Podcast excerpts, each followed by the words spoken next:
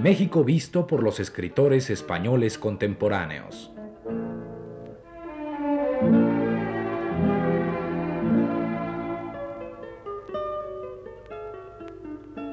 Un programa preparado para Radio Universidad por el profesor Luis Ríos.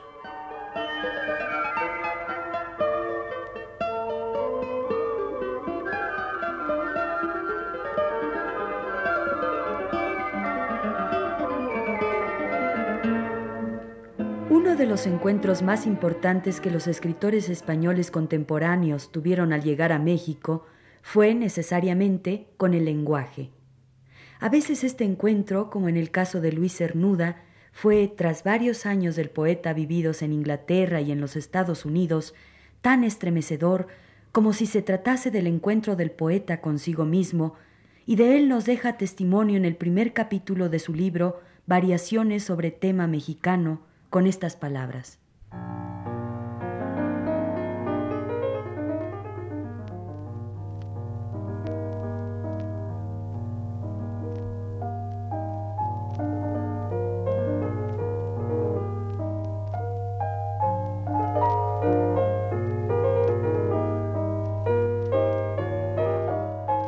Tras de cruzada la frontera, al oír tu lengua que tantos años no oías hablada en torno, ¿qué sentiste? Sentí cómo, sin interrupción, continuaba mi vida en ella por el mundo exterior, ya que por el interior no había dejado de sonar en mí todos aquellos años. La lengua que hablaron nuestras entes antes de nacer nosotros de ellos, esa de que nos servimos para conocer el mundo y tomar posesión de las cosas por medio de sus nombres, importante como es en la vida de todo ser humano, aún lo es más en la del poeta. Porque la lengua del poeta no solo es materia de su trabajo, sino condición misma de su existencia. Y si la primera palabra que pronunciaron tus labios era española, y española será la última que de ellos salga, determinadas precisa y fatalmente por esas dos palabras, primera y postrera, están todas las de tu poesía, que la poesía en definitiva es la palabra. ¿Cómo no sentir orgullo al escuchar hablada nuestra lengua, eco fiel de ella y al mismo tiempo expresión autónoma por otros pueblos al otro lado del mundo? Ellos, a sabiendas o no, quiéranlo o no, con esos mismos signos de su alma, que son las palabras, mantienen vivo el destino de nuestro país, y habrían de mantenerlo aún después que él dejara de existir. Al lado de ese destino, cuán estrecho, cuán perecedero parecen los de las otras lenguas. Y qué gratitud no puede sentir el artesano oscuro, vivo en ti, de esta lengua hoy tuya, a quienes cuatro siglos atrás, con la pluma y la espada, ganaron para ella destino universal. Porque el poeta no puede conseguir para su lengua ese destino si no le asiste el héroe, ni éste si no le asiste el poeta.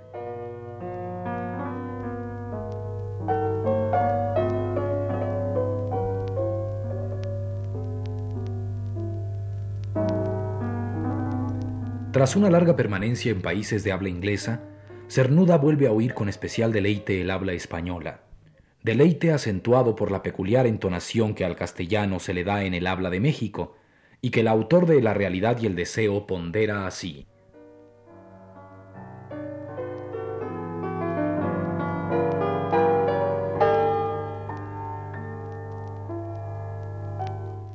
Lo que el hombre es, si algo es, a los ojos y en la voz asoma, tanto que pueden ganar a quien los mira o los escucha.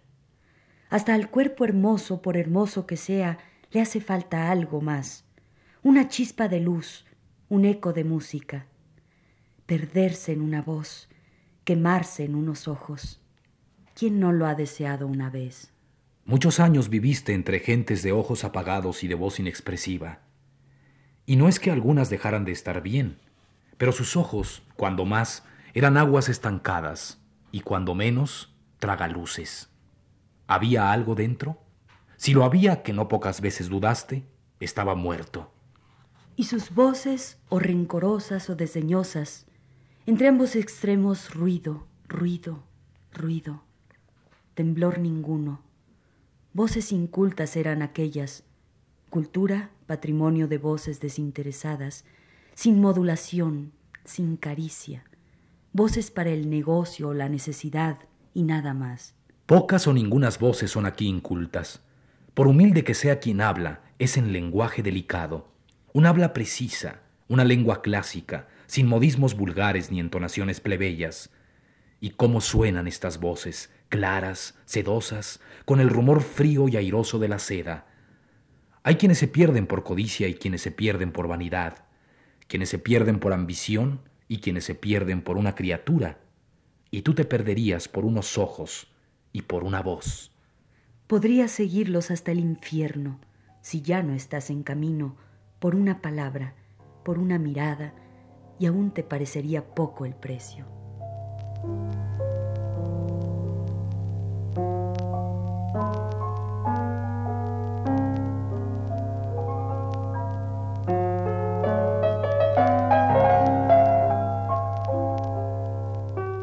Como Luis Cernuda, José Moreno Villa, en su libro Cornucopia de México, dedica más de un capítulo al habla de México.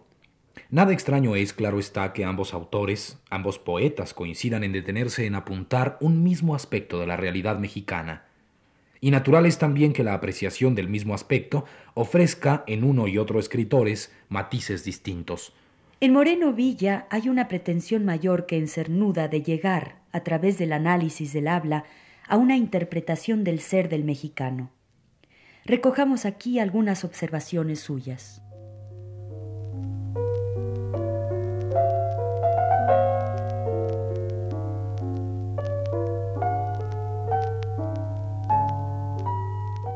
Son las palabras españolas mías las que llegan a mis oídos, pero ¿con qué otros son? No suenan lo mismo. Este pequeño misterio sobre el que todo el mundo pasa, considerándolo sin importancia, es lo que más me detiene. Me paro a ver si es el tono o el ritmo al hablar o las dos cosas. ¡Qué maravilla! Pero si es ahí, en eso, donde está lo más hondo del alma humana. En el tono acusan los mexicanos por lo pronto su bondad y acaso un velado sentimiento de lejana servidumbre. Y en el ritmo tan lento, la dificultad de una lengua que no es la vernácula. Es tarea difícil la de precisar musicalmente los altos y bajos de la entonación y los excesos de la pronunciación. Las diferencias que yo noto, y no puedo señalar objetivamente, no son como las que puede sentir un inglés al oír su idioma en bocas norteamericanas. No es esto. El inglés hace asco al oír a su prole americana, y el español no. El mexicano pone un especial cuidado en hablar correctamente, pero aquí está, se le nota el cuidado que pone, la meticulosidad con que lo pronuncia. Se le nota la dificultad que tiene que vencer, y en vencerla emplea tiempo, y por esto es lenta su expresión, lenta, melosa y recalcada. En la emisión de un pues sí o un qué bueno o cómo no está toda el alma mexicana. El tono con que se dicen tales palabras es capaz de desarmar y enternecer. Un español no puede dar esa nota de dulzura y de honda bondad humilde. Nosotros somos más secos, más duros y más orgullosos.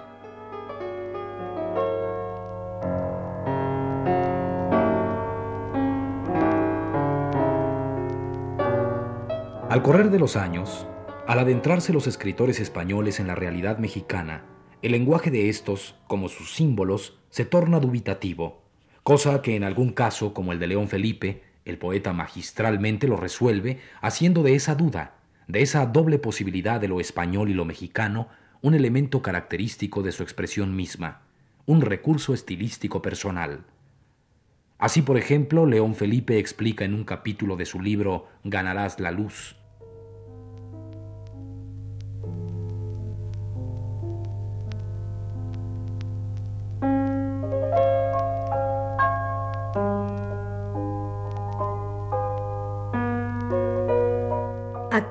el poeta, aquí está el sabio.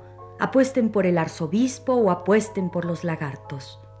Apuesto por los lagartos.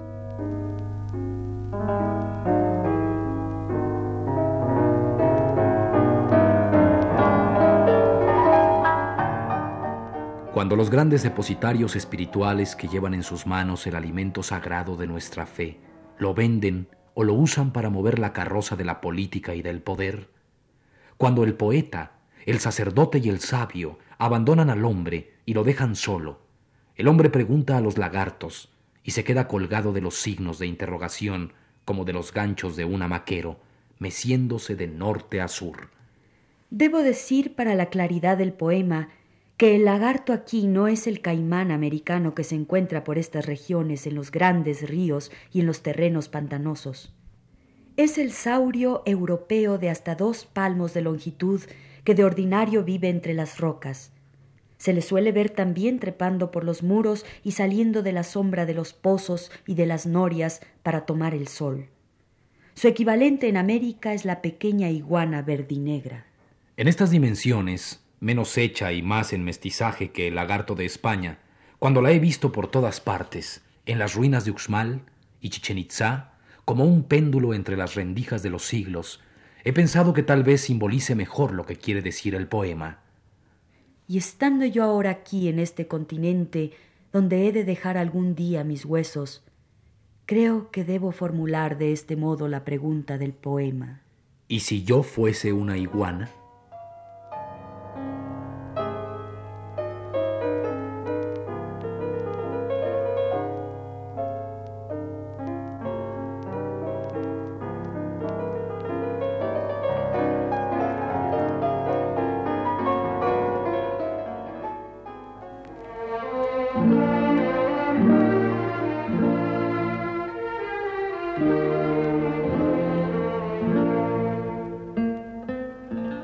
México visto por los escritores españoles contemporáneos.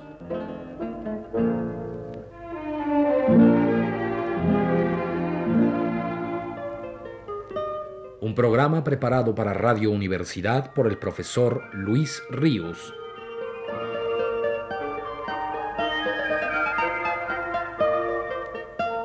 Con la realización técnica de Antonio Bermúdez. Y las voces de Ana Ofelia Murguía y Rolando de Castro.